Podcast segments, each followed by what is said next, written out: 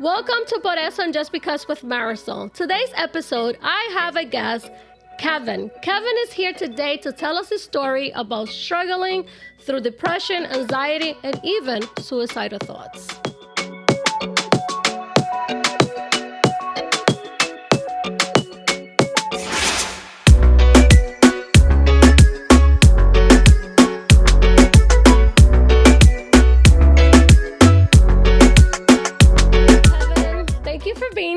Here. Ching ching. Ching, thank you for having me.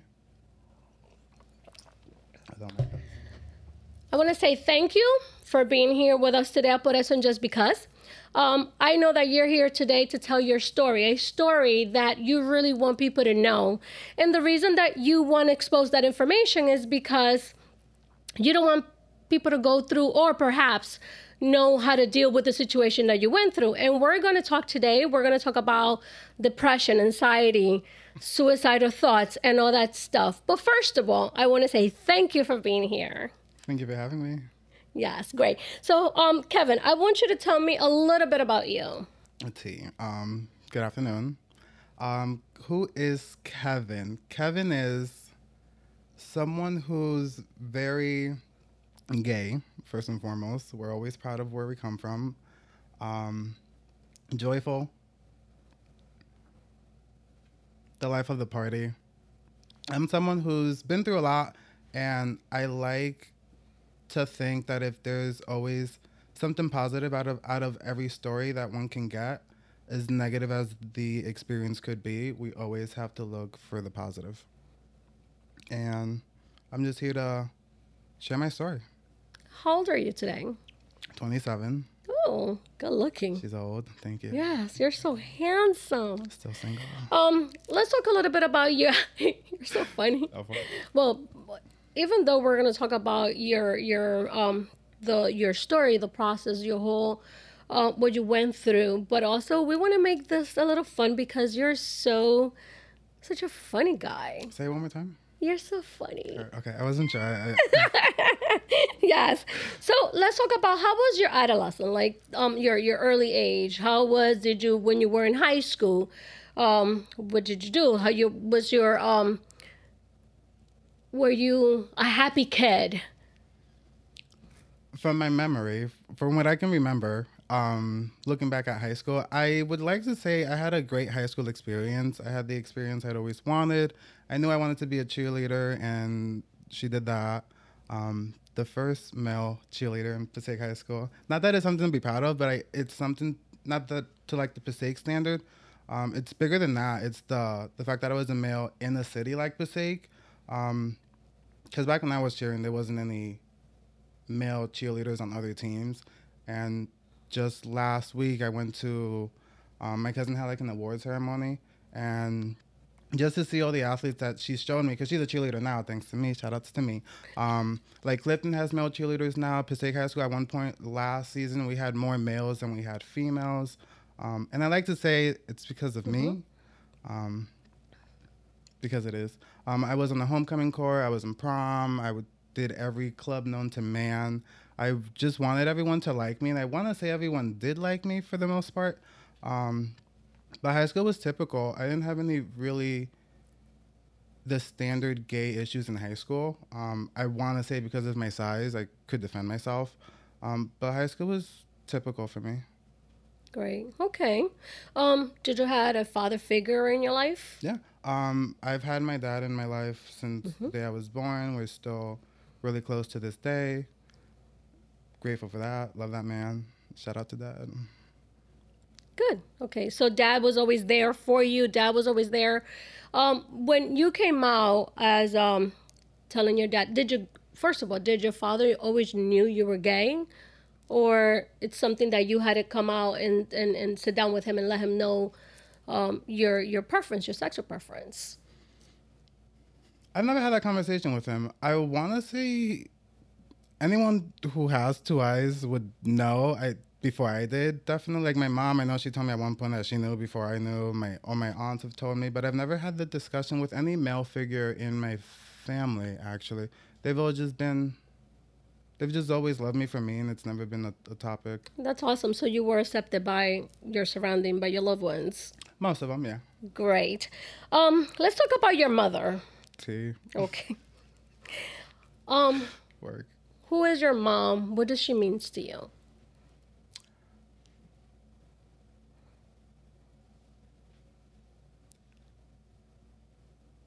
Now in this stage of my life nothing really.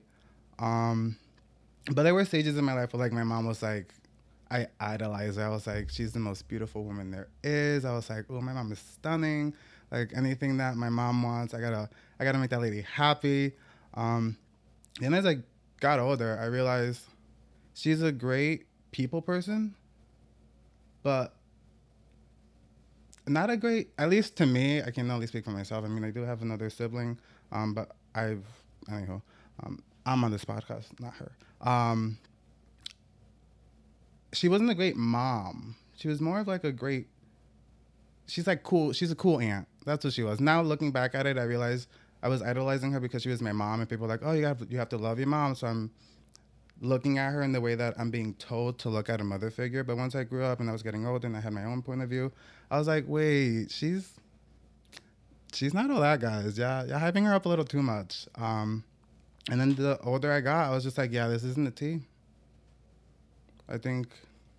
Can I share a story? Of course you can. The turning point where I was like, we gotta go. Um, my 18th birthday, I received a text message. At this point, me and her went really cool. Like, by 18, I was like, I knew I didn't like her as a person. She was my mom, but as an individual, I was like, I have no respect for this person. Um, I received a text message from her. Rooms are next to each other. I'm thinking it's gonna be like a petty happy birthday text, and I was like, Hey, you have till the end of the month to save up. You need to leave. Period. You need to leave Period. the house Yeah. The day of your birthday, 18th birthday. hmm The first thing that came to mind was work. Literally, I remember it like it happened yesterday. I was like, work. February is literally the shortest month. Like, if anything, you couldn't tell me in like these. You chose. I was just like, okay, so it wasn't even the fact that she told me that. It was like, it's the 16th. You want me to somehow pull out all this money out of my 18 year old ass to find a place to stay the 16th when the end of the month is literally less than two weeks away. Me thinking, because, which is crazy to think that I was thinking that way and I didn't address the text message itself. Um, but I just screenshotted it, sent it to my dad. Everyone reacted like they usually react. And after that, I was like, yeah, this isn't the tea for me. But Kevin, okay, I, I I'm listening to you telling us here um, that your mom, the day of your birthday, the 18th bir- your 18th birthday, she sent you a text where you were next door, next room. Um, but why? Like, what happened that she wanted you out when you were idolizing this woman? She was, you know, even though you believed at some point that she was not your best friend, but at the end of the day, is your mother. So why? What did you um, approach her? That you confronted her? Why are you telling me to leave?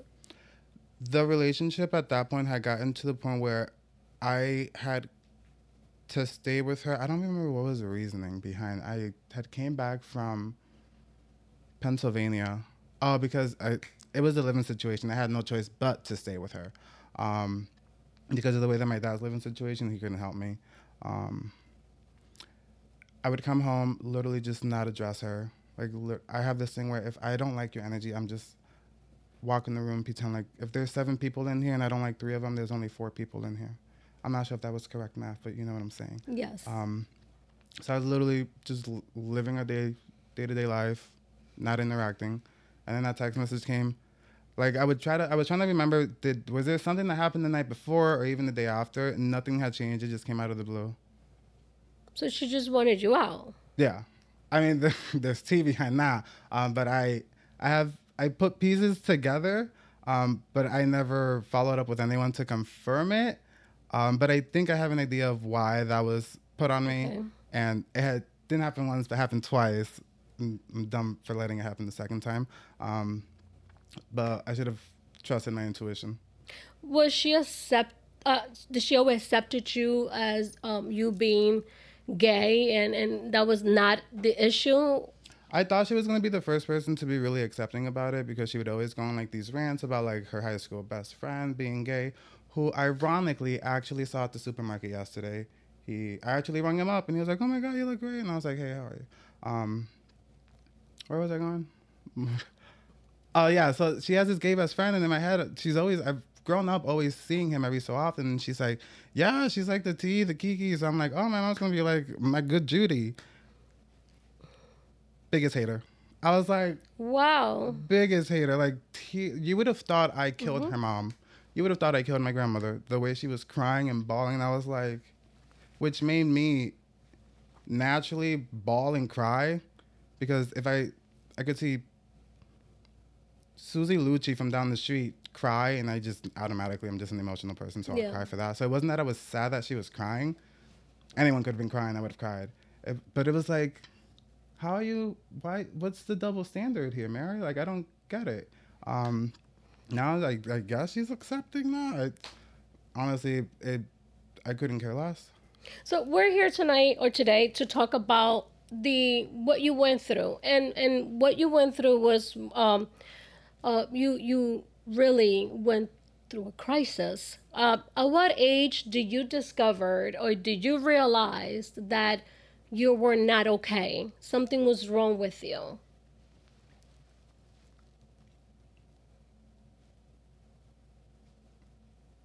When I when I knew I had a problem, because you know there's always there's always like oh maybe I'm just like like everyone else. Everyone has like their little issues. Um, there was a night when I was living in Florida, where I was stuff happened, and at the end of the night I had to be admitted into a psych ward for three days, which is weird. That full circle moment. The the person well one of the people that had called to send 911 to my apartment was actually Crystal. Crystal is my daughter. Mm-hmm. The Snapchat, she, she, I forgot. Someone brought it up to me. I, don't- I don't really remember, but I, at one point, Crystal had asked someone what my address was. Um, and from Jersey, she called 911 and she sent it to Florida. Okay, so that at that point um, you end up being institutionalized. Mhm. I tried to um, take my life. you try suicidal. Mm-hmm. Why? Why? What happened? What went through your mind that you end up trying to no longer be here and, and take your life away?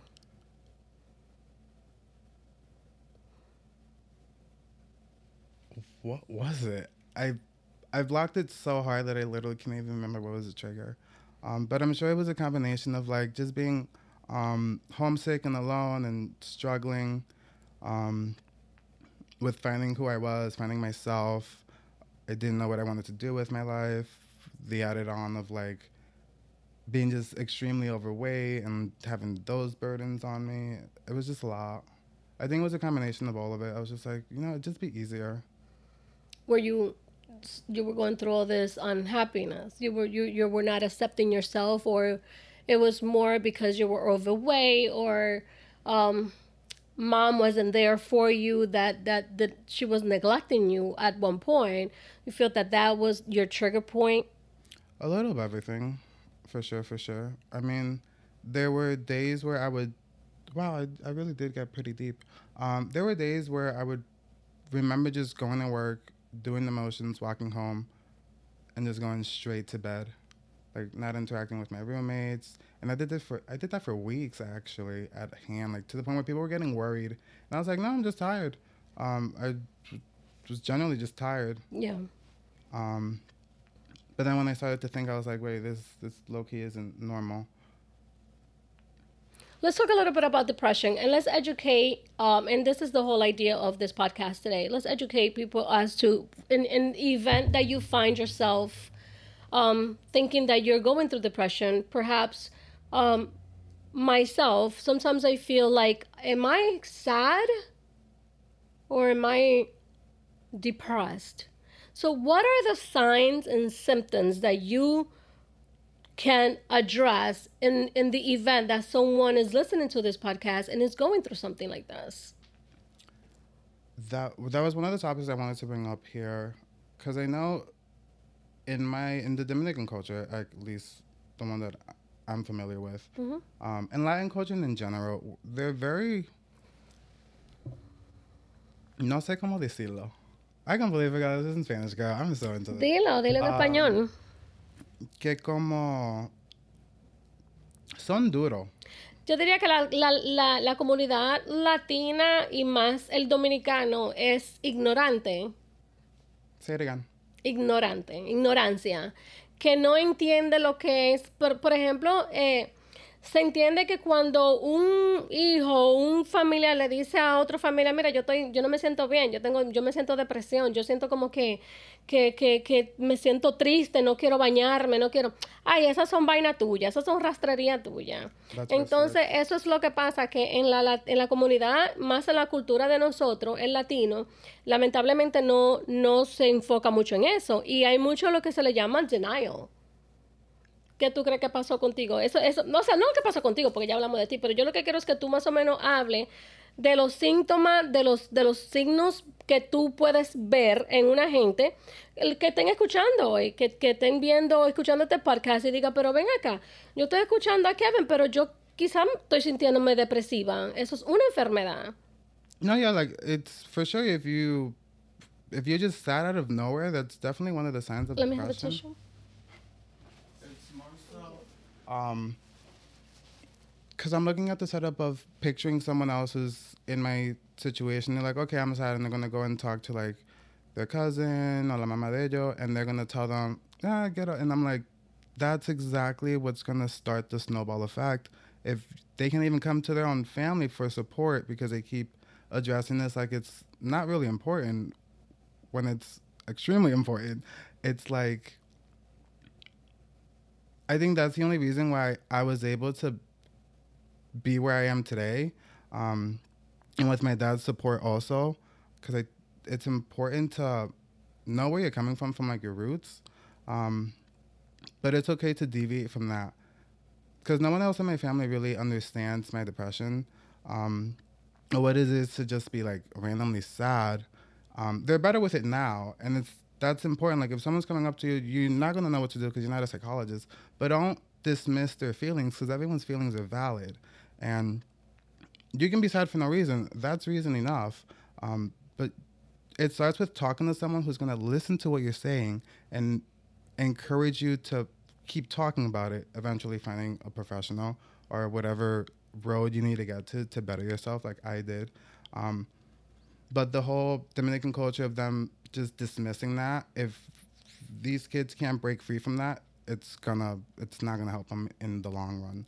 So I really just, if anything, I want like the family members in the older generation, like La Tia Mia, Lo Tio Mio, to really like listen to what you're saying to these kids. Cause I remember like having conversations with like family members as a kid and they would dismiss something, whether it was small to them, but I, I still remember the interaction where I was like, oh, well, yeah, I can't do this because Tia Graciela said in 2001 on Christmas Day, don't do that. Okay. Um, I just want you to talk about how you overcome all this situation. Where, how many? First of all, how many suicidal attempts did you had? That I try to go through Yes. two. Can you can you talk a little bit about it? Yeah, the first one, I tried to. The first one, the first one was weird. The first one I knew. I woke up that morning. I was like, "Oh, I'm gonna go to work today. I'm gonna get my shift done. I'm gonna go across the street. I'm gonna go to Walgreens. I'm gonna buy what I need to buy to do what I need to do." And I'm talking to everyone like it's normal. And then But you, in your mind, by you you woke up knowing what you were gonna mm-hmm. do. I was like, "Oh, I'm gonna go to do this nine to three. Go to the cross the street, buy what I need to go, go back home, and Do what you gotta them a do. show." That's so toxic. Oh my god. I wish I can talk to my younger self and say, "Don't do that." Yeah, I was gonna ask you that question. What would you tell your young self if you, you know, going through this? Um, and and here you are. You did your first attempt, and thank God, Crystal, who is my daughter, help out. We have a fly here. Uh, you know, send help you out and and send someone for your help, and that's great to have friends like that. And I'm pretty sure she was not here. She was on the other side you know, in another country when when this happened.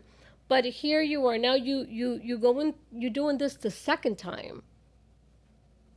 How? What happened? The second time was weird. The second time, I just woke up. I was off that day, and I was like, oh, I think I'm just gonna like go for a jog when I wake up in the morning. The night before, I'm like, oh, I'm just gonna go and do like a workout or something. And I woke up, and the first thing that came to mind was like, no, we're gonna try it again. Yeah, and this time it was uh. But were you depressed? Were you sad? Were you upset at someone? I think I was just so into my depression that I thought it was normal. Cause to me, I can tell you from the way I remember it, I just remember it me just nonchalantly saying stuff. Um, but I'm sure from the other side it sounded ridiculous, but to me I was just mm-hmm. I was just like, oh, this is normal to me. I'm sure I looked like I hated life. I usually do. That's just my face. Um, but yeah, I woke up and I was like, you know what? We're just gonna jump in this pool. We had a pool in the backyard. This was, this was last year in January. I was like, oh, we're just. So this is recently. Yeah, this is this is when I had my turning point. This is I was like, ooh, maybe we need a. That's me walking backwards. Um, I was like, I'm gonna go jump in the pool, um, and drown. Was that too much? I'm keeping it real. Just, um, just talk about it. And the way that the house was set up, we had two bathrooms. Kay, my roommate, and my roommate best friend, um, she had the master's room on the opposite side of the house with the bathroom there attached. Um, me and my other roommate Chris, our rooms were across from each other, and we had a sorry, we had a bathroom that we had to walk out and connect. Um, and our bathroom just happened to have a door into the backyard that led to the pool. So I go up. I, I mean, I get up. I open my door. I walk around. Go through the bathroom. I'm like, oh, there it is ready to just literally like the second I woke up to the point that I got to the pool, it might have been like not even 30 seconds. I was like, let's not even let's just do it. Um, I walk up, ready to jump, and I see um, I think it was like a a bunny or like a a ground. I I want to say a bunny, and it was weird. I was like, hmm, that's kind of because I'm someone who also believes in like signs and coincidences aren't aren't just coincidence coincidences. Um, and we've never had anything in this pool before, and I've been here for almost a year and a half. And the fact that the day that I wanted to do this, it happened to be something, something beat me to it, so to speak. And I was like, maybe I should see my family. So then I turned around, booked the flight for that same day. I think it was like 8:30, and I booked a flight for four o'clock, and I was in Jersey by like six. Cause I was like, I took that as a sign so maybe you don't have to do this. Do you talked about it to some? Do you tell someone your what was your what do you wanted to do? Not in that moment. No, I think I might have told Kay. Maybe like a month after. Were you on the medication? No, I've never been on medication.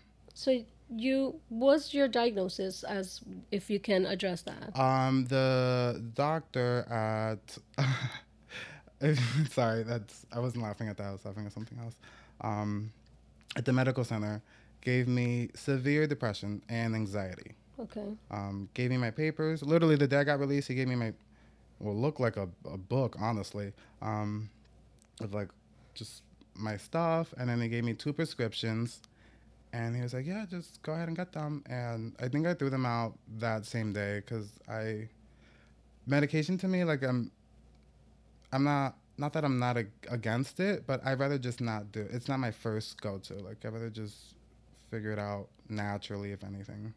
But perhaps do you believe that you have some chemical imbalance? It might have been. I I truly and believed it. Did you overcome all that?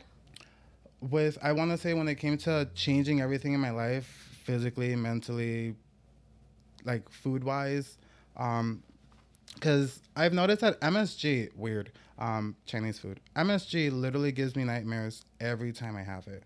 Um, so I know my body's like really sensitive to non-natural products like that. So I started changing my diet, which helped with the weight loss, and I've noticed that I've just been more sane altogether. Mm-hmm.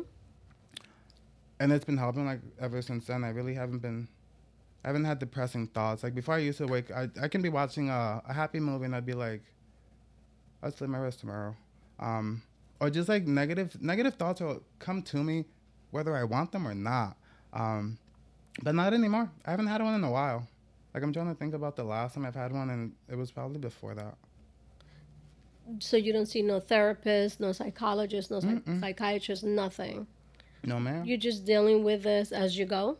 Yeah, besides the the doctors that I saw when I was admitted, um, I personally haven't seeked out help. Yeah, I want to. Um, I was actually looking into it soon because I just got insurance, Good. but that that was the main reason why I was looking. And I believe that therapy, um, it's always therapy is good to to to ha- have a couple of therapy is it's always a great thing. Um, someone that doesn't know you, somebody that you're telling your problems or your thoughts and whatever it is, right? And you sit with the person. The person doesn't know you, but he's listening or she's listening to you. Go. And and you know, as you know, um, you you've been through so much. You have so many so many. I will call it mental issues, right? So Yeah, struggles. yeah, a lot of struggles, right?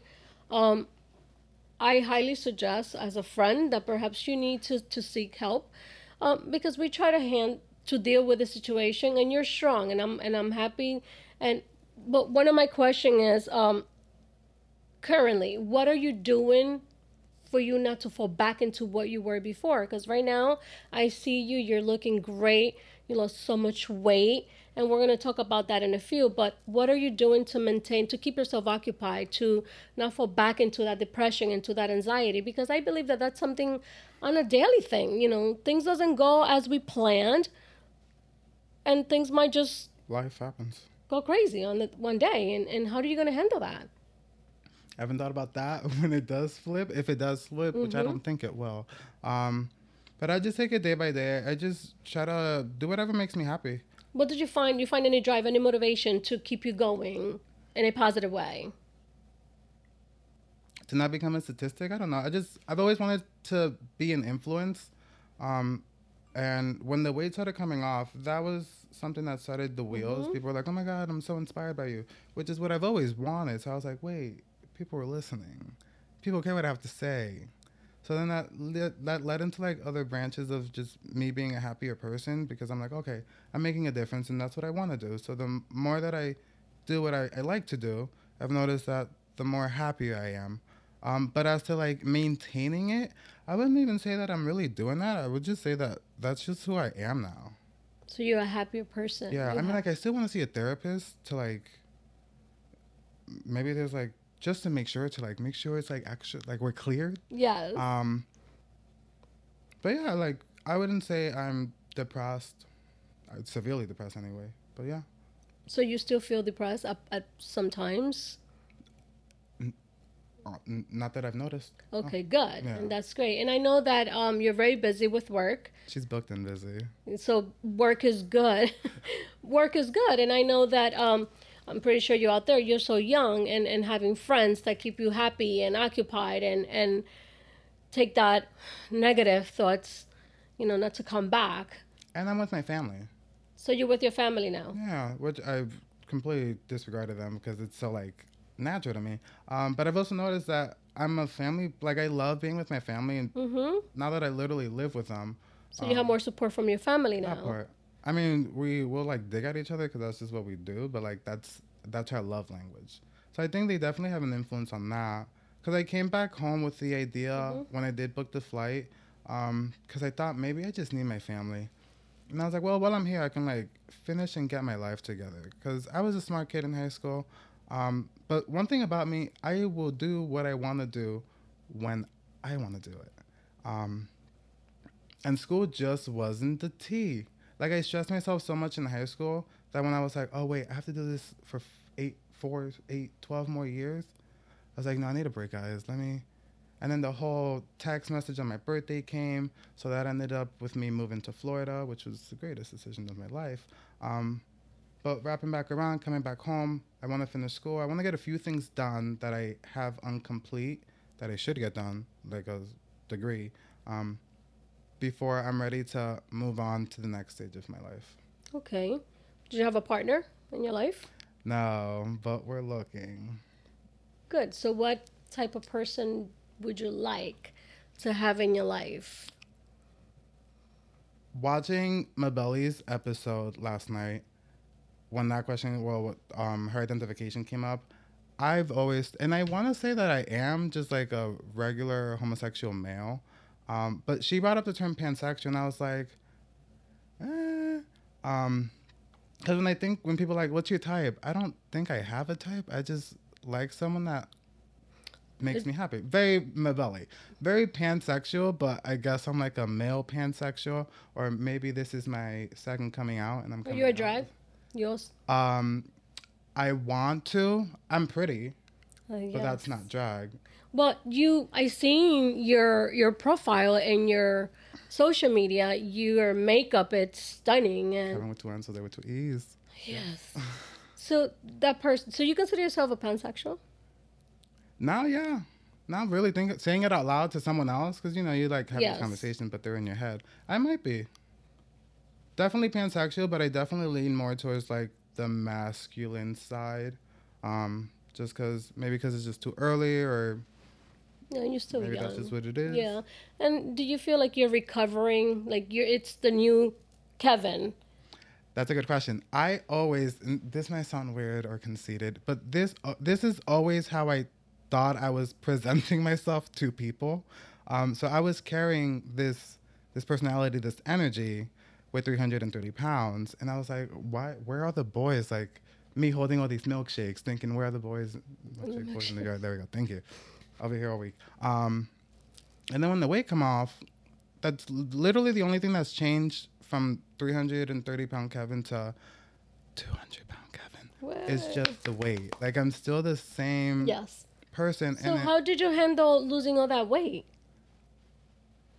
How did you do it? For my, the right question is how that's why everyone's here. That's the right Yes. Um, determination and willpower. I'm very. What's that? I'm looking for that word. Like, no bariatric surgery? oh no, sweetie, this is all natural. What? Oh. No, we don't have money. um, it was all natural. I'm very, not strict.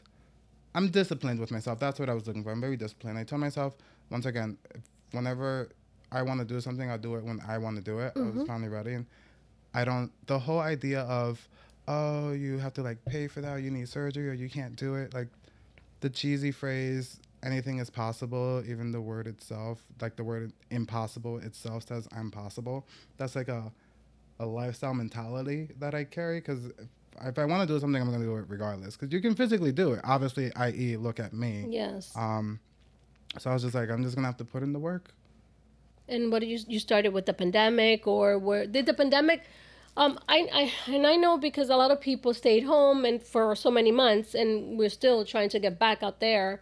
Um did you did the pandemic help you focus on the new you? Ironically, yeah, I want to say that my biggest issue juggling my life at prior to the pandemic was that I couldn't juggle the social aspect. There's like three aspects of life that I'm always juggling. It's like financial, emotional, and social. And I'm always having social on the back burner. But with the pandemic having everyone in their houses, I was like, oh, I don't have to make plans because you can't make plans Of course. which just gave me ample time to literally just focus on my mental state and what was the other one? Financial. So I literally all I was doing was working and working out. um, not having to worry about canceling or not making plans with people because they weren't supposed to. Um, so that really, I took that to my advantage. Literally anything. It first started off with just walking. For the 1st six months, all I did was just walk, walk, and I drank nothing but water. So I cut everything else out. But if I wanted a bag of M&Ms, I was still eating a family-sized bag. I'm just kidding. Um, I literally cut everything except water, liquid-wise, but I was still eating whatever I wanted to eat. So the weight was coming off slowly, and I was like, okay, she's.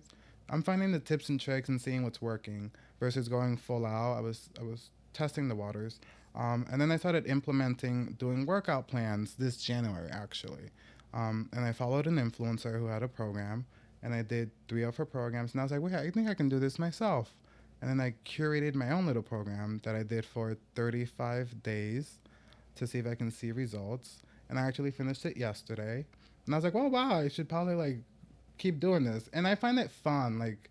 I like setting myself a goal and not only trying to reach it, but I'll do it. Um, so we're always setting high expectations when it comes to working out. Um, my position at work or any any task, if you're like Kevin, can you go get me milk? I'm gonna go get you the best gallon of milk there is out there, just because it, it's always high It's you. expectations. Yes. Well, that's wonderful. How many pounds did you put off? A hundred and thirty. Wow. In in in the uh, time frame. Um, from the very first day where I was like, "We're doing this," to now, it's been a little over a year and a half.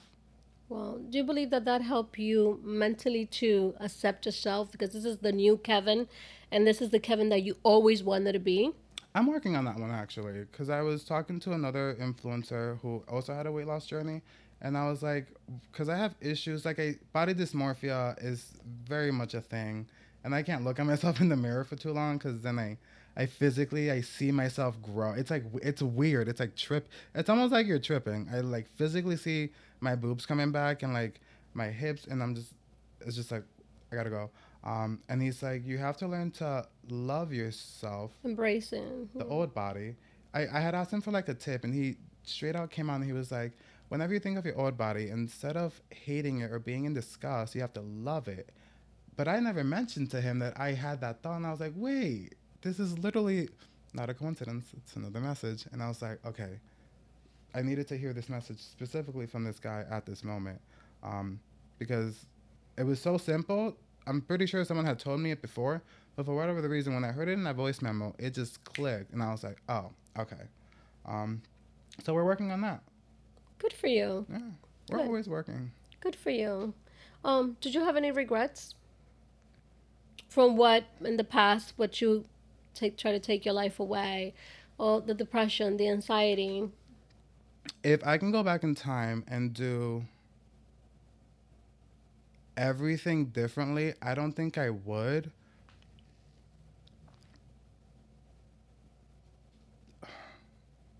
I'm trying to word this where it makes sense.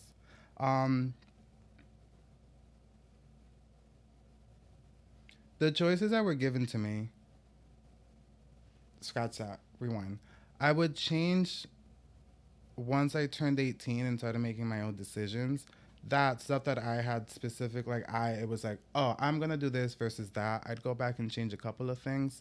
Um, but as to like anything younger than that, there's it wouldn't have made a difference. I was just set up low key to fail. Um, I'm I uh, I'm thankful that I came out the way I did from the experience. If I could somehow not do that again, if I could have like if I can switch me out with someone else, if I can like switch positions with another child, I probably would. Uh, like I I I really when people ask me about my childhood, I'm just like cuz it wasn't really fun. It really wasn't. It wasn't fun. No. I learned a lot now as an adult looking back at it. There's a lot that I learned that I'm using as an adult now. But as a, like I didn't have a childhood that I would want to relive. Relive. Okay. Were you um, abused by your No. parents or no? Which is crazy to say. I was an only child. Literally, my dad gave me everything I wanted. You know what it really is? I, it really just comes back to that relationship that I had with my mom. Like, it's, I wouldn't wish that on anyone. And it's something that I hope if anyone else has like a negative relationship with like their parents, that they learn to be okay with it. Because I wasn't okay with it before. I think that's why I was like the way I was. Because now I'm like, it is what it is. I'm almost 30. I'm an adult. I can I can make my own decisions from now. Um, but to set up a child like that, I wouldn't I wouldn't want that for me. I'm gonna ask you a question. Mhm. If you will have your mom in front of you right now, what would you say to her? Absolutely nothing. There's nothing you want to say to her. No, everything that I had to say to her, I, I said it the first time when I thought we made up. Um, I thanked her. I said, I mean, she's very much like my Valley's episode. My I'm not trying to paint this person out to be a villain, um, because in the big picture, she's not a villain. She's just a villain in my movie. Like she's a great. If she wasn't my mom, if I see, if I hadn't met her as like someone else, I'd be like, oh, she's a great. She's a Kiki. She's alive. I love that lady. Um, but the role that the relationship we have, well, the relationship that we did have, um, it seems like it's one of those relationship God set in my path to like you're gonna learn a lot from this relationship. You're not gonna like it, but you're gonna learn a lot from it. Did she fail you? I don't think she failed me. I think she was set up. It's almost like when you give someone a task that they don't want to do, and it's kind of like Set up in what way?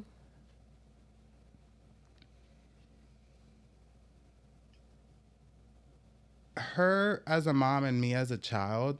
That it wouldn't have worked. I mean, it probably works with my little sister, um, but the way I'm so headstrong and I, I have this thing where if you're wrong, you're just wrong. Like with the whole mentality of respect your elders. I, if if you're right, yeah, I'll respect you, but I'm gonna politely educate you if you're wrong because it's it's not about an it's not about an age thing. It's about like age is nothing but a number. So like get that out of here. Which is it's it goes back to like just generations. People have certain mindsets of like way of life, and it's like if we evolved from like those really thick television to this flat screen, you're gonna evolve too. So if I have an issue with what you're saying, you're gonna listen to me, Tony. Mm-hmm. Too. Well, I'm very evolved. That's and, and that's is. good. You know, um, So- the new ho- um Kevin Jose today. Who is this guy? This a hundred something pound less, good looking, handsome, very um dynamic, very. oh wait, we're gonna. This video's gonna come out and I'm gonna crop it just to that clip. Yeah. And just post it. No context, just Kevin is. I'm gonna edit it so you'll see. Um I want I hope that the message in the Kevin that I'm representing is one that comes across as, oh, Kevin's like the guy you take home to your mom, but he's also like the type of guy that you can take to your dad and he like meshes with this group. I want I kind of want to be the Mother Teresa of my community. That's kind of like ballsy to say. Um, I just want to make a difference. I want to die and people be like, Kevin, what's that? I don't want a single person to say a single mean thing about me. They might disagree with me, but they won't say that I was mean. Okay. They're that. Okay. Well, to finalize this conversation, which has been very, and I'm glad that you're here today telling your story. Um, what will you say to those out there who are going through what you went through, um, being in the dark, thinking that I have no way out, that within that second you wanted to, you know, suicidal, suicidal thoughts, and you just wanted to take your life away? What will you tell them that are going through this? It'll get better, first and foremost. Second of all, your feelings are valid. There's nothing worse than having your feelings invalidated. Um, and look for your family. Not like, when I use the word family, I don't mean like physical blood family, because, I mean, you have your blood family, but you have your family family, um, where people just get you. If you find your community of people that you mesh with, that'll definitely help you in the early stages because it's hard to do it by yourself. I'm, I'm gonna listen. I'm telling you right now, it's really hard to do it by yourself. Without Amanda, Kay, and Brian and Bailey, I don't think I would have done it without them. Um, you need to find the people that are gonna pick you up, so then you can start walking on your own again. Whether it be Susie Lucci down the street, if it's your your middle school gym teacher, if it's the 7-Eleven cashier guy. But it's you're gonna Yeah. it's gonna be okay. Yeah, talk. Literally, there's plenty of the way that I make friends around the world. I made a friend with someone in Brazil the other day on Tinder, Tinder friendship. Um, we Facetime today. I mean, we were just chatting. Now we're friends. I- we just get it. There's people out there. You just you have to be okay with being vulnerable because if you don't show your vulnerability, nobody's gonna know you're vulnerable. They're gonna be like, oh, that person's like always strong and on their own. Meanwhile, they're like crying themselves to sleep. Me. Um, but yeah, you have to find someone that can start that for you. You need a jump start. That's what it is. I'm sorry. Put that on a t-shirt. You want to add something else? No, Great. it was great being here. Well, thank you so much for being here with Por Eso and Just Because. Thank you for sharing your story.